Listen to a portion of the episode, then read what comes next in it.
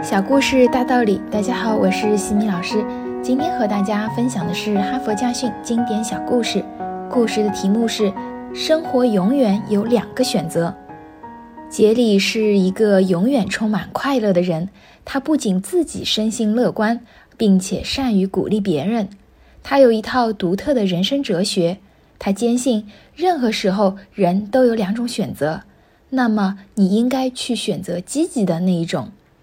一次，杰里遭人抢劫，腹部被三颗子弹击中，他住进了医院，很多人都为他担心。可是不久，他便痊愈了。同事们关切地问他：“中弹的时候，你想些什么呢？”杰里拍了拍同事的肩膀，哈哈一笑。在那一瞬间，我想到我有两个选择，一个是选择生，一个是选择死，而我选择了生。所以，我认定我去的那家医院是全国最好的，那里的医疗技术更是一流的。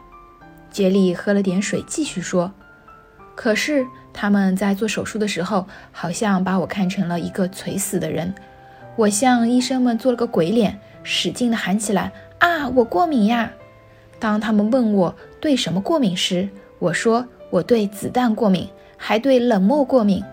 医生们都大笑起来。”我的手术顺利的做完了。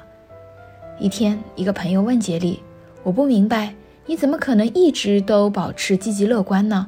你是怎么做的呢？”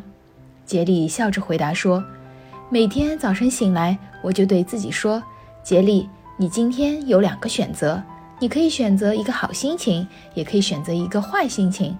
而我选择了好心情。每当有坏事发生的时候，我可以选择受害者的角色。”也可以选择主宰者的角色，而我选择了后者。